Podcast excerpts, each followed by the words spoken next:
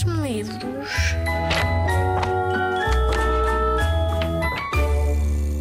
Olá, eu sou a Lúcia Vicente e sou autora de livros infanto-juvenis.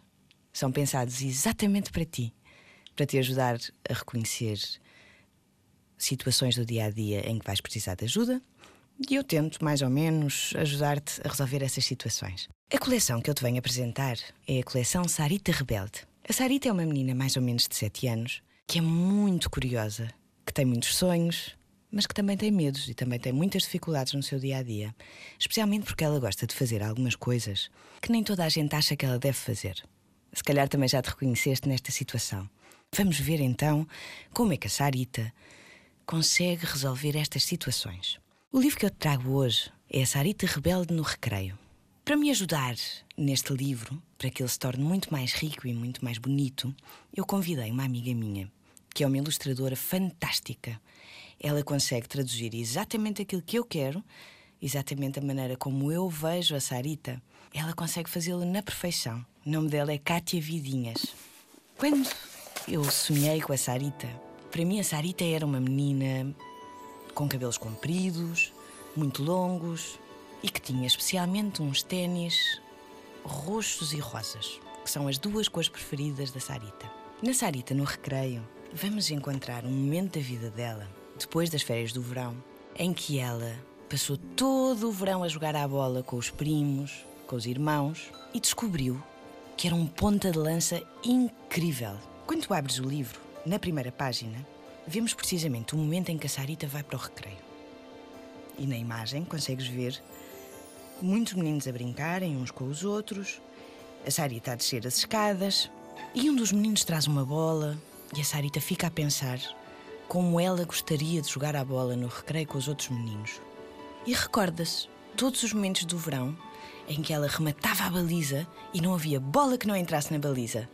Nesta página é exatamente isso que tu vês. Vês a Sarita a jogar a bola, a dar cabeçadas, a chutar. Vês o gato da Sarita, que também adora jogar a bola, e a sua cadelinha, a Lia. A Lia, durante o verão, tentou defender umas quantas bolas da Sarita, mas não foi capaz. O que deixou a Sarita muito feliz, obviamente. Na página seguinte é um momento em que a Sarita tenta ganhar coragem para pedir aos meninos que a deixem jogar a bola. Já tinha acontecido antes, sabes? A Sarita já tinha pedido aos, aos rapazes da turma dela que a deixassem jogar a bola. E sabes o que é que aconteceu? Exatamente. Riram-se dela. Porque eles achavam que as meninas não sabiam jogar a bola e que era impossível que elas conseguissem sequer marcar um golo. Normalmente nestas situações em que a Sarita precisa de ganhar coragem e precisa de descobrir força interior para conseguir alcançar o que ela deseja, ela lembra-se das conversas que tem com os pais, que lhe dizem que ela não deve ter medo de fazer coisas que as outras pessoas acham que ela não é capaz. Porque não interessa nada se és um rapaz ou uma rapariga, o que interessa é que tu tenhas gosto por aquilo que tu fazes. Se és um rapaz e gostas de dançar balé, ótimo, faz isso. Se és uma rapariga e gostas de jogar futebol, perfeito, só tens que fazer. E então ela normalmente fecha os seus olhos com muita força e repete as palavras mágicas que os pais lhe ensinaram. E as palavras mágicas são as seguintes: Eu consigo, eu sou capaz, eu sou forte, eu sou corajosa. Da próxima vez que tiveres medo, tenta repetir estas palavras e tenta acreditar nelas com muita força e vais ver que vais conseguir. Foi o que aconteceu com a Sarita. A Sarita encheu-se de coragem, deu um passo em frente, mas voltou para trás.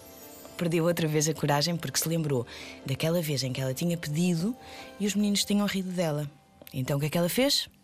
Voltou a fechar os olhos, fechou as mãos com muita força e repetiu uma vez mais as palavras mágicas: Eu consigo, eu sou capaz, eu sou forte, eu sou corajosa. E assim foi. Logo a seguir, a Sarita entrou em campo e disse o seguinte: Olá, posso jogar convosco? Sou muito boa ponta de lança. Ao que os rapazes responderam: Mas tu és rapariga? As raparigas não sabem jogar futebol? Oh, muito menos como ponta de lança. Onde é que isso já se viu? A Sarita, como já tinha recuperado a sua força com as palavras mágicas, respondeu-lhes: Isso não é verdade. Toda a gente sabe jogar futebol ou jogar outra coisa qualquer. Eu passei o verão inteiro a treinar. Não interessa nada se és rapaz ou rapariga. desde que gostes do que estás a fazer. Ou nunca assistiram a um jogo da Seleção Nacional Feminina? Se não viram, deviam ver. Jogam todas muito bem. O António respondeu: Ai, sim, não acredito. Mas vá, mostra lá o que é que tu vales. Deixamos de ficar à baliza. A Sarita já sabia que isto ia acontecer, porque normalmente é para lá que lhe mandam. E ela não acha graça nenhuma. Neste momento, o Cristóvão, que é o irmão gêmeo da Sarita, apareceu no campo para ver o que é que se estava a passar com a sua irmã. Quando percebeu, respondeu-lhes: O quê? Não estou a acreditar. Vocês acham mesmo que as raparigas não sabem jogar à bola? Só pode ser porque nunca viram nenhuma a jogar. A minha irmã é o melhor ponta de lança do mundo. António, tu que jogas tão bem e achas que defendes todas as bolas, vai lá para a baliza, vá. Nem vais ver a bola a passar por ti. E assim foi. O António foi para a baliza. O resto dos meninos que estavam no campo ficaram atrás da Sarita e, pela primeira vez na história daquela escola primária, umas sapatilhas cor-de-rosa e roxas entraram em campo. A Sarita preparou-se, olhou a baliza. Eu consigo!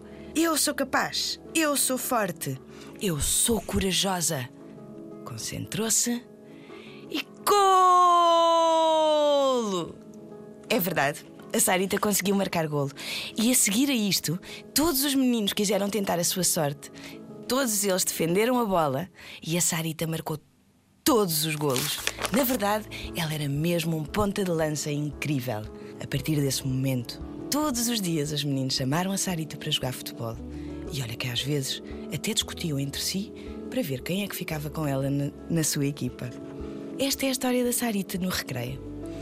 E como podes ver, muitas vezes a única coisa que nós precisamos é repetir as palavras mágicas para sermos fortes e corajosos e conseguimos alcançar os nossos sonhos.